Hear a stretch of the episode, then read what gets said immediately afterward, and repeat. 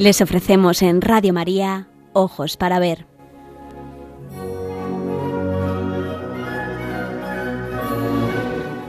Con la dirección de María Pilar Carderera.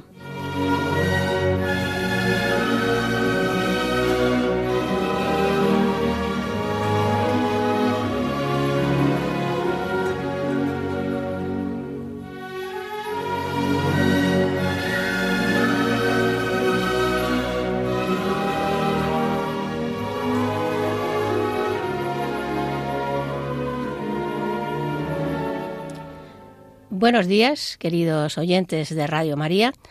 Hoy, 28 de agosto, eh, la Iglesia celebra el nacimiento a la vida eterna de San Agustín de Hipona y mm, por ello voy a comentarles un espléndido cuadro titulado El triunfo de San Agustín, eh, pintado por un artista de fines del 17 eh, llamado Claudio Cuello, que nace en Madrid en 1642 y muere también en la Villa y Corte en 1693. Para eh, situarnos en el mundo del arte, eh, cuando nace Claudio Coello, Velázquez eh, tenía 43 años y estaba en el apogeo de su gloria como pintor favorito del rey Felipe IV. Sabemos que Claudio Cuello fue bautizado el día 2 de marzo de 1642 en la iglesia de los Santos Justo y Pastor, eh, donde se ha conservado precisamente su partida de bautismo. Estos documentos parroquiales son muy valiosos porque la mayor parte de las veces mm, son el único documento eh, que nos informa sobre la fecha de nacimiento de un artista, teniendo en cuenta que el recién nacido eh, recibía las aguas bautismales eh, lo más pronto posible por la mm, altísima mortalidad infantil de la época. Eh, también son unos documentos preciosos porque en ellos vienen eh, relatados eh, otros acontecimientos de la vida religiosa, como la comunión, como también el cumplimiento de la Pascua, etcétera, lo que nos puede dar una idea de en qué circunscripciones vivían estos pintores. Claudio Cuello es el cuarto hijo de Faustino de Cuello y de Bernarda de Fuentes, que vivían en en la mm, cruz mm, en, Puerta Cerrada, cerca de la Cruz de Puerta Cerrada, que es una zona del centro eh, de Madrid. Eh, los que conozcan esa zona, que está muy cercana a la Plaza Mayor y a la Colegiata de San Isidro, que fue catedral de Madrid hasta que el Papa San Juan Pablo II consagró eh, la Catedral de la Almudena en uno de sus viajes a España. Eh, el pintor eh, Antonio Acisclo eh, Palomino escribió a principios del 18 un libro fundamental para conocer la vida de los artistas de la época que se titulaba El Parnaso español pintoresco laureado y allí narra las vidas de artistas españoles de los siglos XV a XVII y nos cuenta que la familia paterna de Coello era ilustre y procedía de Portugal. Precisamente uno de sus antepasados habría sido el pintor Alonso Sánchez Coello, que fue un importante retratista de la corte de Felipe II, realizando espléndidos eh, retratos que también tenemos muchos de ellos en el Museo del Prado expuestos. Eh, lo más probable es que la familia eh, llegara a España en época de Felipe III, cuando Portugal pasó a formar parte de la corona de España. El padre tenía como oficio dorador, lo que suponía un estatus elevado dentro del mundo del arte, porque trabajaba eh, con oro, manipulaba oro, el bronce, para mm, realizar esculturas y también rejas mm, de iglesias que se doraban eh, utilizando ese material precioso. A los 12 o 13 años mm, envía a su hijo Claudio al taller de Francisco Rizzi para que aprenda a dibujar y así mm, que le pudiera ayudar posteriormente en su trabajo como dorador. Eh, además de ser un artista reconocido en la corte, había sido nombrado eh, director del Teatro del Rey y era, eh, entre otras cosas, el encargado de pintar los decorados para las obras mm, teatrales que tenían lugar en el Palacio del Buen Retiro y que eran causaban gran eh, diversión de Felipe IV y de su corte que eran muy aficionados al teatro. El maestro mm, pronto se dio cuenta eh, de la valía de Claudio y convenció a su padre para que además de estudiar el dibujo em, con el fin de ayudarle en los diseños eh, para las rejas, etcétera, eh, continuará también sus clases con el fin de aprender la técnica eh, al óleo, la preparación e imprimación de las telas para pintarlas y, sobre todo y fundamentalmente, la composición. Es decir, la base para poder inventar cuadros, la base para convertirse en pintor, es decir, aprender a colocar, a situar los diversos personajes en, los lienzos, cada uno siguiendo un, orden. Eh, Coello era un discípulo muy, muy dotado y también muy trabajador, pero es que además tenía algo que no era corriente en la época, y es que amaba el arte. Le gustaba lo que hacía, eh, no pintaba exclusivamente para ganarse la vida y también le interesaba todo lo que hacían los demás artistas, es decir, que era como una esponja que absorbía todo lo que había a su alrededor. Palomino, en el libro, cuenta que el maestro Ricci le encontraba muchas veces dibujando en horas de descanso y que lo ponía como ejemplo a sus eh, otros discípulos y les decía, estos sí que son los verdaderos genios, aquellos a los que es de menester reñirles porque nunca descansan, es decir, que siempre utilizan el tiempo, que no pierden ni un momento para aprender. Eh, Claudio Cuello también tenía la costumbre de recoger los dibujos que había destruido, desechado eh, su maestro y los recomponía. A veces se rompían los dibujos, eh, se tiraban a la, basura, pero él iba recogiéndolos uno a uno y los volvía a recomponer para mm, estudiarlos con gran atención. La verdad es que en España mm, se sigue pensando que los dibujos, y no digamos los grabados, mm, son eh, una obra menor, eh, no tienen importancia artística y no es así, no es así, ya que el dibujo es la primera fase de una obra de arte. El artista, salvo eh, contadas excepciones, no comienza un cuadro eh, sin antes haber meditado mucho el tema.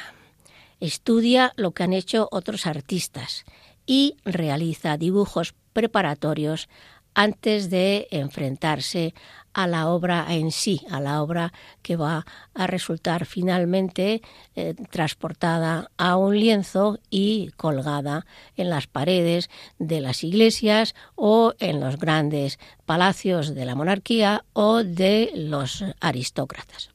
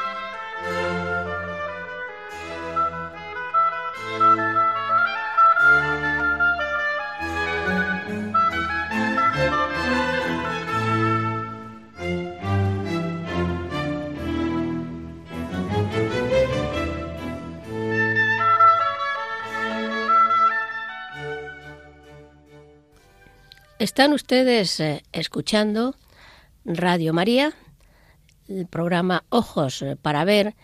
Soy Pilar Carderera y estoy hablándoles ustedes de un cuadro titulado El triunfo de San Agustín pintado por el español eh, Claudio Cuello en el siglo XVII.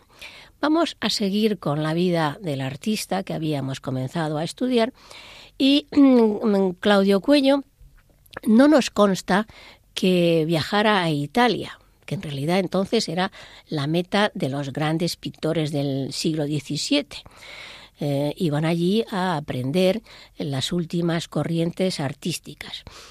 Eh, ya digo, no hay documentación eh, sobre Claudio Cuello y hay una época en la que mm, unas fechas son ocho años, de 1656 a 1664, en los que no encontramos ningún documento sobre la vida eh, de nuestro pintor, ni sobre su trabajo. Algunos historiadores eh, piensan que podría ser el momento adecuado para que encajar eh, un viaje a Italia, lo que explicaría el eh, aspecto atalianizante de su pintura, pero mm, la verdad es que otros eh, opinan que la presencia en la corte de pintores italianos y la gran colección de cuadros venecianos que adornaban el alcázar de los Austrias del Palacio del Buen Retiro también y de otras importantes colecciones particulares existentes en el Madrid de la segunda mitad del siglo XVII eh, serían suficientes para que Coello, que como hemos visto era un artista receptor y estudioso de su entorno, eh, hubiera mm, podido tomar nota eh, de lo que se había pintado en Italia sin necesidad de haber realizado un viaje.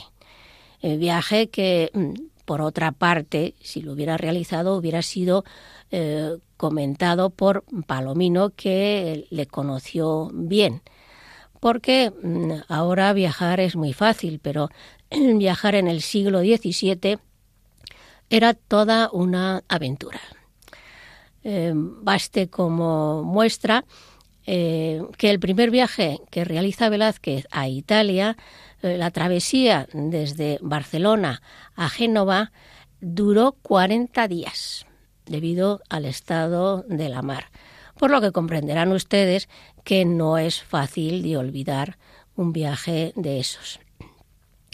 En 1668 eh, trabaja ya Cuello en el taller de Ricci, pero va a recibir su primer mm, encargo independiente, que es una pintura eh, para el altar mayor de la iglesia del convento de San Plácido, que estaba regentado por monjas benedictinas.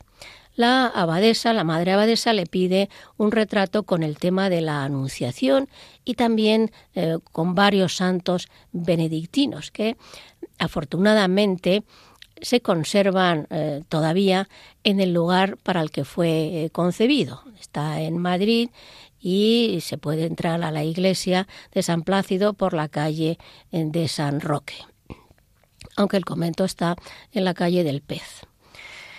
Bien, eh, cuatro años después eh, recibe otro encargo importante en Madrid. Debe realizar un ciclo de pinturas para la llamada Casa de la Panadería de la Plaza Mayor eh, la Casa de la Panadería era un lugar destinado a dependencias del ayuntamiento y también allí se celebraban en la Plaza Mayor fiestas importantes. El edificio recibe el nombre todavía de Casa de Panadería porque estaba construido en el lugar donde existió una antigua y gran taona en Madrid. En 1672, uno de los terribles incendios que asolaban eh, las ciudades eh, destruyó prácticamente el edificio.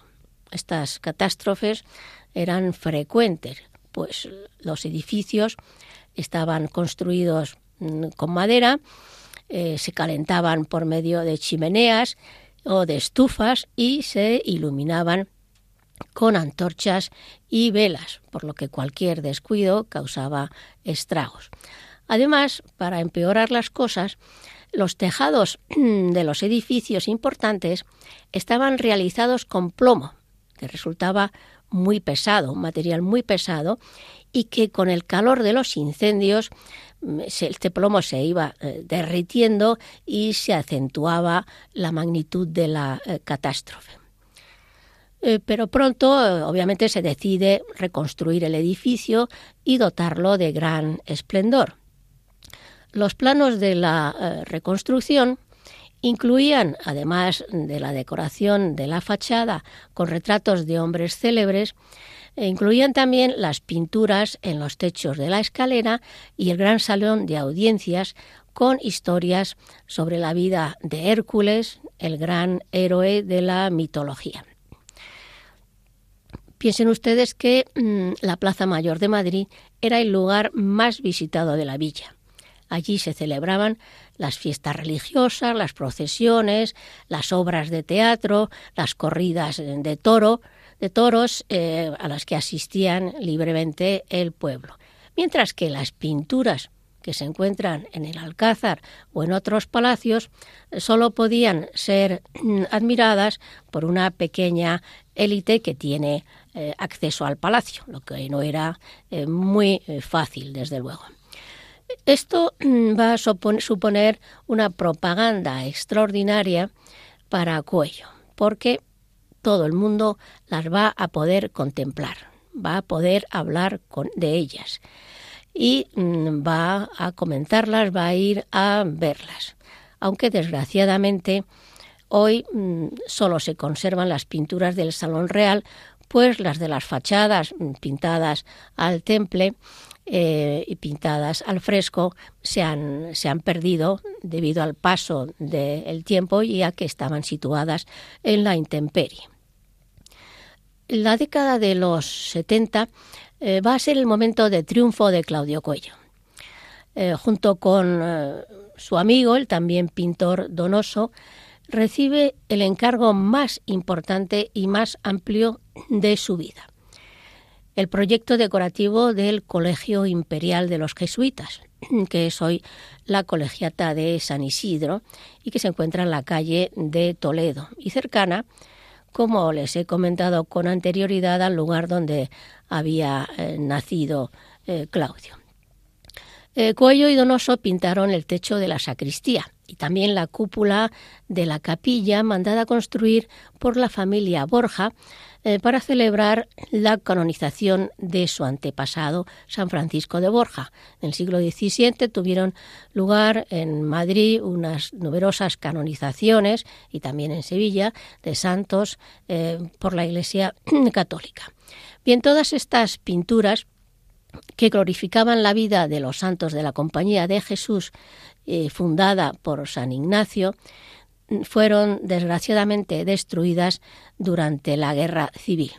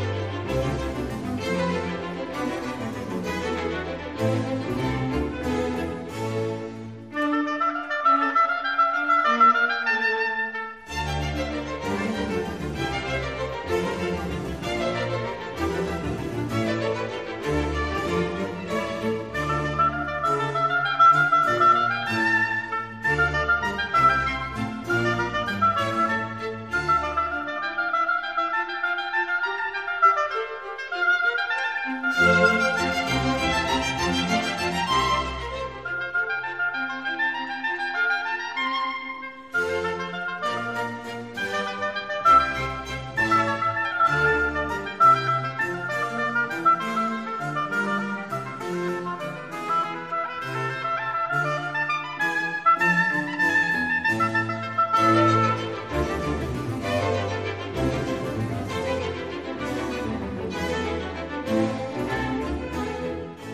ustedes escuchando Radio María, el programa Ojos para Ver. Soy María Pilar Carderera y les estoy comentando un cuadro titulado El triunfo de San Agustín, pintado por el pintor del siglo XVII, Claudio Cuello.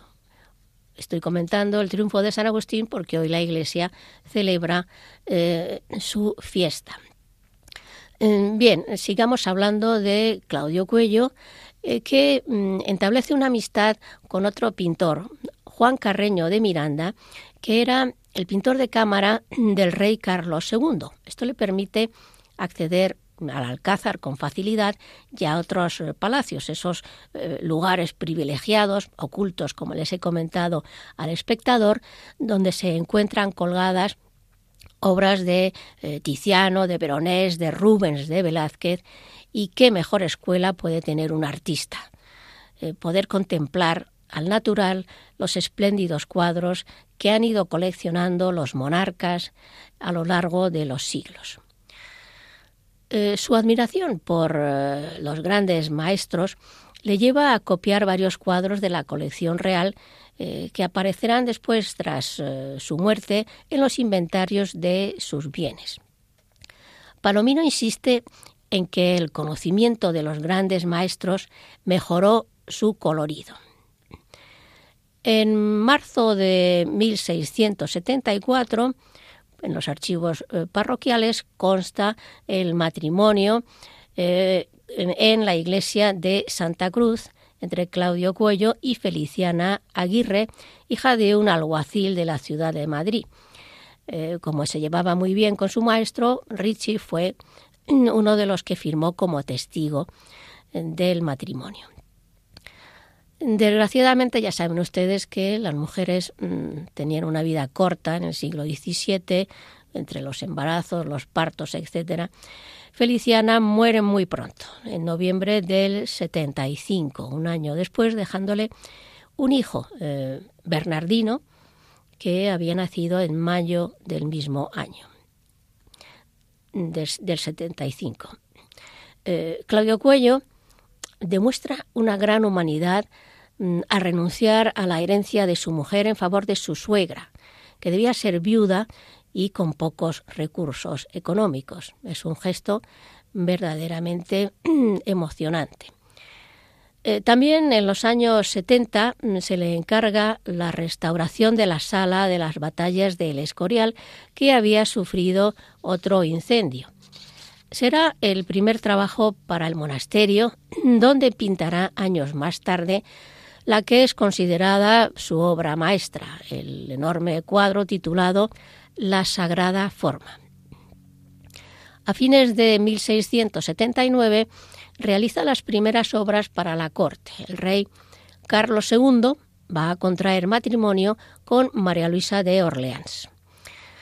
Y la, reina hará su entrada triunfal en Madrid el 13 de enero de 1680. Para ello, la ciudad quiere engalanarse y mejorar los aspectos poco gratos o los que carecían de belleza. Y como era habitual en la época, entonces se van a construir arquitecturas efímeras, es decir, telones pintados y montados sobre estructura eh, de madera, eh, como si fueran eh, para tapar las fachadas, las fachadas que no eran consideradas nobles, las fachadas que se consideraban más feas y también pinturas que simulaban arcos de triunfo bajo los que discurriría el cortejo de la eh, futura reina. Verdaderamente no estaba el tiempo para derroches y obviamente era más barato hacer construir una tramoya teatral, unos telones que tapaban lo feo, en vez de realizar una verdadera construcción en piedra o en ladrillo. En, esta entrada triunfal intervinieron arquitectos, pintores, escultores, carpinteros, etcétera, que mm, trabajaban durante cuatro meses para crear una imagen falsa que lamentablemente se destruía tras la celebración. La mayor parte de las veces Incluso ni se conservan los dibujos que hubieran servido también para hacernos una idea del derroche de ingenio de todos los grandes artistas que participaban. Aunque en este caso hemos tenido algo más de, suerte, eh, porque se conserva el grabado del arco triunfal eh, que Cuello construyó para colocar en el Paseo del Prado y por, bajo el cual pasaba el cortejo con la nueva reina. Allí se representaban alegóricamente, y cito entre comillas, todos los reinos de esta monarquía, ofreciendo a la reina Nuestra Señora sus coronas, frutos y riquezas, cosa verdaderamente de extremado gusto y capricho. Eh, por fin, el 30 de marzo de 1683 es nombrado pintor del rey. Pero mm, era mm, un cargo que eh, te proclamaba como uno de los mejores pintores, pero mm, no tenía remuneración en un principio, eh, por lo que el cargo le servía más mm, para prestigio y propaganda que otra cosa.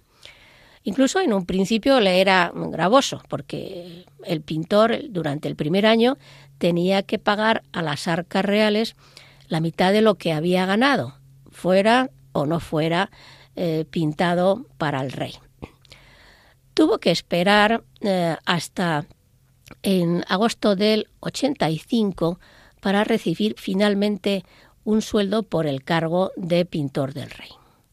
Y comienza entonces a trabajar en el retablo de la sacristía del Escorial, realizando, como les he dicho, la pintura conocida por el nombre de la Sagrada Forma, en la que se representa al rey Carlos II a miembros eh, de la corte y a religiosos del monasterio adorando a la Eucaristía. Tardará cinco años en, terminarla. Eh, obviamente eh, no trabaja exclusivamente en esta obra, pero la compagina con otras. Es un cuadro que gustó mucho al rey y que tras la muerte de Carreño entonces va a ascenderle ya finalmente a pintor de cámara, que es un importantísimo cargo que además contaba con un sueldo fijo y con otras prebendas como una casa o una pensión para su segunda mujer en caso de viudedad porque había contraído eh, nuevo matrimonio. Todo esto que parece tan bonito finalmente para Claudio Cuello en realidad es una mera ilusión. El desastre económico en la España de fines del XVII es imparable. El futuro de la monarquía está en peligro. El rey Carlos II no tiene descendencia, a pesar de haber contraído matrimonio primero con María Luisa de Orleans y tras la muerte de esta con Mariana de Neoburgo. No hay heredero. Y esto lleva a un estancamiento de todo lo relacionado con los pagos de la corona, porque nadie quiere hacerse cargo de las deudas sin saber quién ocupará el trono tras la muerte del rey. Y tenemos constancia, por ejemplo, de que los artistas escriben continuas cartas reclamando el dinero que se les debe por su trabajo. Bien, tras la muerte de Carlos II, como saben ustedes, tendrá lugar la llamada Guerra de Sucesión, en la que intervienen como principales protagonistas Francia y Austria. Vencerán los franceses y subirá al trono Felipe V, que es el primer rey de la dinastía de Borbón en España.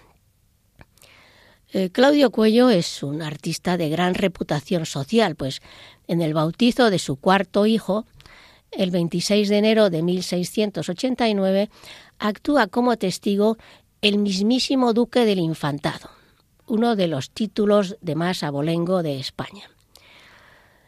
Claudio Cuello también era reconocido como experto en arte y el mismo año realiza el inventario de una de las mejores colecciones de pintura del momento tras la eh, colección real, la de don Gaspar de Guzmán Marqués del Carpio, lo que le reporta un buen dinerito, un buen beneficio.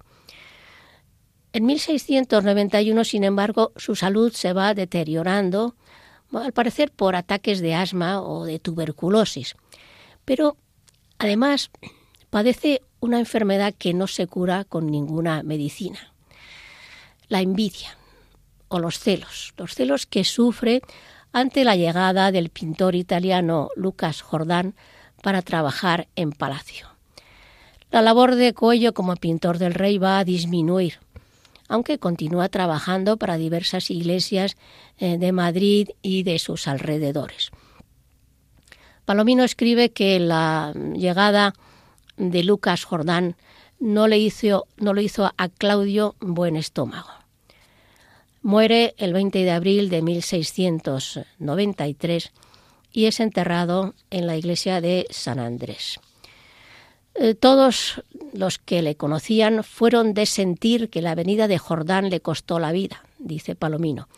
Y si ello no fue así, tuvo la desgracia de morirse en tan mala ocasión. Eh, Cuello, además, como he comentado, era muy aficionado al arte.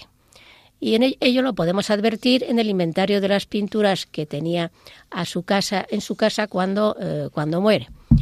se contabilizan 180 cuadros.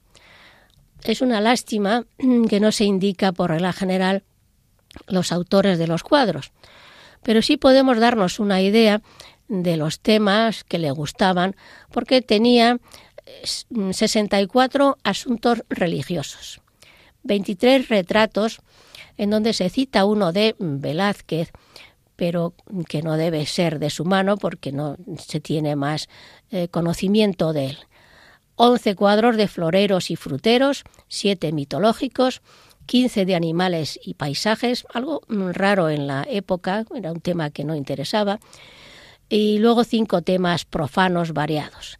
22 eh, bocetos, dos temas del Antiguo Testamento y luego 26 copias de grandes maestros, que es de suponer que fueran de su mano, eh, copiados.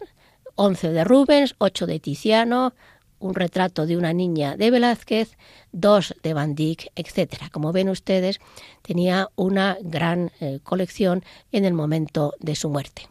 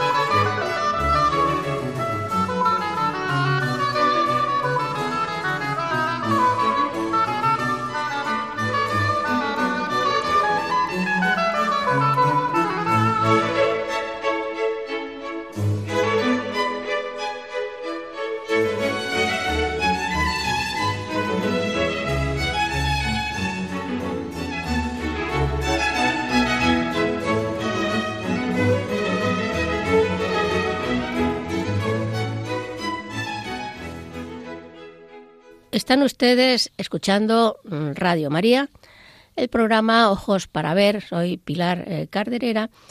Estoy eh, comentándoles un cuadro titulado El triunfo de San Agustín pintado por Claudio Cuello. El cuadro que mm, voy a describirles hoy eh, muestra la representación gloriosa de uno de los grandes doctores de la Iglesia que ha alcanzado la santidad por haber contribuido al estudio y al eh, conocimiento de la doctrina cristiana y a la propagación de la fe. Hoy precisamente celebramos el día, la fiesta de San Agustín, que nace en el año 354 en Tajeste, cerca de Hipona, en el norte de África, en la zona que corresponde en la actualidad con eh, Argelia. Eh, su padre, mm, llamado Patricio, era ateo, mientras que su madre, Mónica, era ferviente católica y dedicó toda su vida a la conversión de su hijo y de su esposo. Por medio de la oración y el sacrificio, eh, mm, Mónica, Santa Mónica, puesto que también es santa, que celebró ayer, celebramos su fiesta ayer, eh, bien, Santa Mónica dedicó su vida a la oración y al sacrificio de tal modo que más adelante eh, Agustín dirá de sí mismo que era hijo de las lágrimas de su madre y logra con, eh, con ello la conversión espiritual de su hijo perdido. Durante los 30 primeros años, efectivamente, Agustín llevó una vida disoluta y desordenada, viviendo con una mujer con la que tuvo un hijo y acercándose incluso a doctrinas heréticas. Eh, Agustín estudió retórica en la ciudad de Cartago y aprendió, por lo tanto, el llamado arte del buen decir, el arte de convencer por medio de la palabra oral o escrita. Posteriormente marchó a Roma para impartir allí clases, clases de retórica. Era un hombre de verdad dotado de una gran inteligencia y sobre todo de una oratoria convincente. En el año 384 se traslada a Milán como catedrático de elocuencia y allí conoce a otra de las personas eh, que más eh, contribuyeron a su conversión. Se trata de San Ambrosio, obispo de Milán, que comienza a despertar en Agustín un creciente, interés por el eh, cristianismo. Eh, el mismo Agustín narra su vida y su conversión en el libro titulado Confesiones y dice que un día meditando bajo una higuera escuchó una voz que le decía Toma y lee. Abrió al, azar las epístolas de eh, San Pablo que tenía en las manos y sus ojos se fijaron en la epístola a los romanos, donde dice, andemos decentemente y como de día, no viviendo en comilonas y borracheras, no en amancebamiento y libertinaje, no en querellas y envidias, antes vestíos del Señor Jesucristo y no os deis a la carne para satisfacer sus concupiscencias. Recordó entonces su vida, la vida disoluta que había llevado y sus dudas se disiparon por completo. En su autobiografía, Las Confesiones, escribe, Nos has hecho para ti, Señor, y nuestro corazón estará insatisfecho hasta que descanse en ti. San Ambrosio administró el sacramento del bautismo a San Agustín y a su hijo llamado Adeodato, que significa regalo de Dios. Eh, les recibieron el bautismo en la, víspera de Pascua del año 387 y su madre, Santa Mónica, vio por fin realizados sus sueños y morirá poco después. Eh, San Agustín retornó al norte de África y allí fue ordenado sacerdote en el año 392 y tres años después fue consagrado obispo de Icona, cargo que va a ocupar hasta su muerte. Eh, como, como, San Pablo, eh, comenzó su labor para difundir la fe en la que no había creído lo mismo que San Pablo. Durante tanto tiempo en contra del cristianismo, en, contra de nuestro Señor Jesucristo como San Pablo. Eh, defiende el libro albedrío, el libre albedrío, unido a la gracia divina y escribió, entre otras, su obra más famosa, La ciudad de Dios, donde proclama su firme defensa de la Iglesia frente al paganismo. Es el fundador de la Orden de los Agustinos, en sus ramas masculina y femenina, y el propio Agustín escribió la regla por la que se rigen las comunidades y que está basada en la sencillez, eh, buscando la belleza espiritual en Dios y practicando la caridad fraterna, al mismo tiempo que mm, otorga gran importancia al estudio y a la lectura fundamental de la Sagrada Escritura. Poco antes de morir, a los 76 años, escribió, quien ama a Cristo no puede tener miedo de encontrarse con Él. Contemplar el cuadro titulado El triunfo de San Agustín es comprender la pintura religiosa de fines del XVII ya no se representa el martirio doloroso, la vida de penitencia y de oración. Ahora se quiere representar también el más allá, la recompensa alcanzada por estos hombres y mujeres que han sido fieles a Cristo con una vida de oración y sacrificio. Ya no hay tormentos, no es el momento de padecer, es el gozo de la contemplación de Dios, es el poder de la santidad que consigue triunfar sobre los enemigos de la fe y de la religión.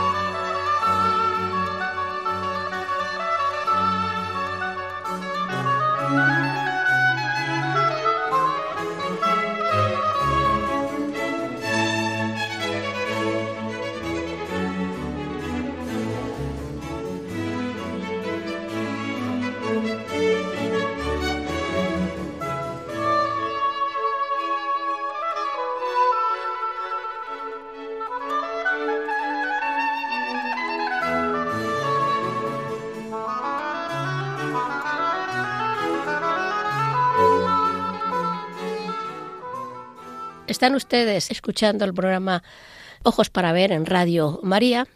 Soy María Pilar Carderera y mm, voy ahora ya a pasar a describirme, a convertirme en sus ojos para ver y describirles el cuadro del triunfo de San Agustín del pintor Claudio Coello.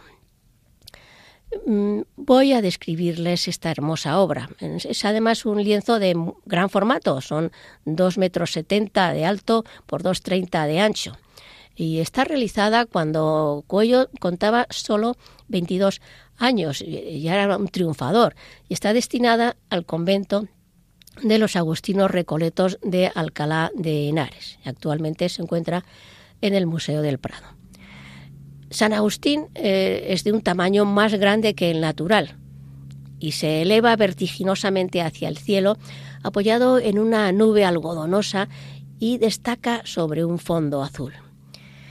Está representado como obispo, por supuesto, con una mitra sobre la cabeza y revestido con capa pluvial.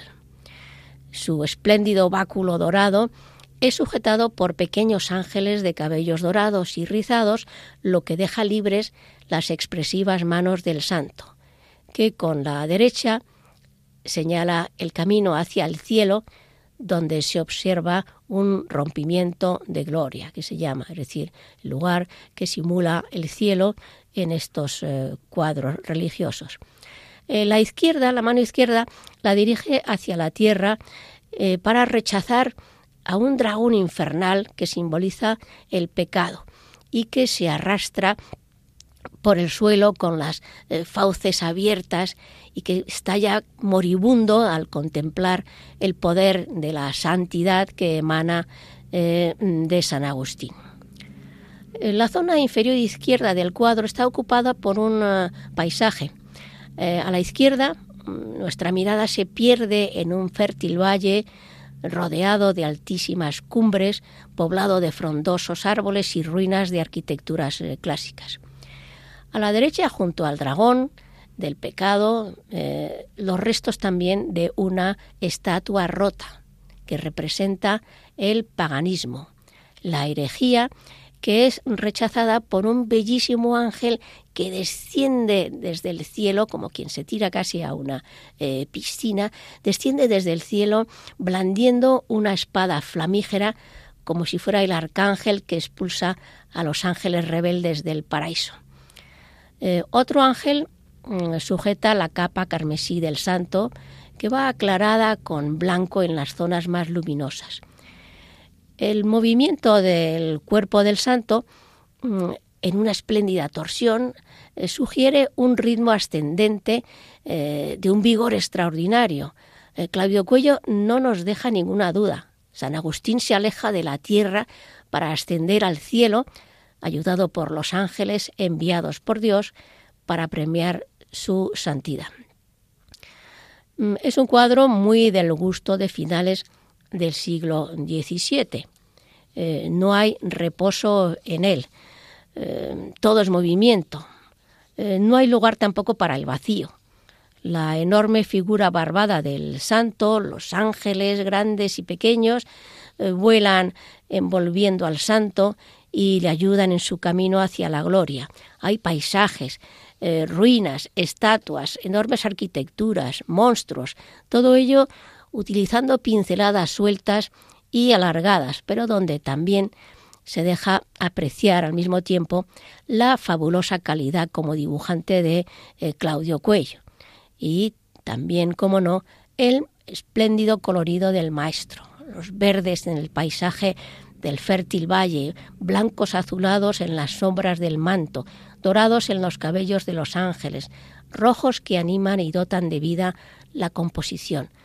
Todo ello viene a confirmarnos que es el gran pintor de fines del XVII, una vez que el genial Velázquez ha fallecido. Eh, está eh, firmada y fechada eh, por su propia mano, muy orgulloso de haberlo pintado con tan solo 21 años. Bien, 22, perdón. Bien, como le he comentado, ayer se celebró la fiesta de Santa Mónica, la madre de San Agustín, que tanto luchó con sus oraciones y su vida para que su hijo se apartara del pecado y eh, abrazara con fuerza la fe en nuestro Señor. Dios le concedió finalmente poder contemplar el triunfo de su hijo, que queda reflejado en el cuadro de Claudio Cuello que les he comentado hoy.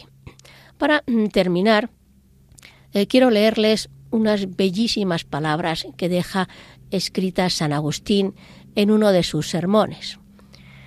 Eh, sed ricos en buenas obras, dice el Señor. Estas son las riquezas que debéis ostentar, que debéis sembrar. Estas son las obras a las que se refiere el apóstol cuando dice que no debemos cansarnos de hacer el bien, pues a su debido tiempo recogeremos. Sembrad, aunque no veáis todavía lo que habéis de recoger. Tened fe y seguid sembrando. ¿Acaso el labrador cuando siembra contempla ya la cosecha? El trigo de tantos sudores guardado en el granero lo saca y lo siembra. Confía sus granos a la tierra, y vosotros no confiáis vuestras obras al que hizo el cielo y la tierra. Queridos amigos de Radio María, que siguiendo estas bellísimas palabras de San Agustín y eh, con otras mm, suyas, seamos capaz, capaces de mm, sembrar buenas obras a nuestro alrededor. Como dijo San Agustín, ama a Dios y haz lo que quieras. O el amor es la belleza del alma. Que Dios les acompañe en estos últimos eh, días del mes de agosto y que Dios les bendiga a todos ustedes y a sus familias. Buenos días.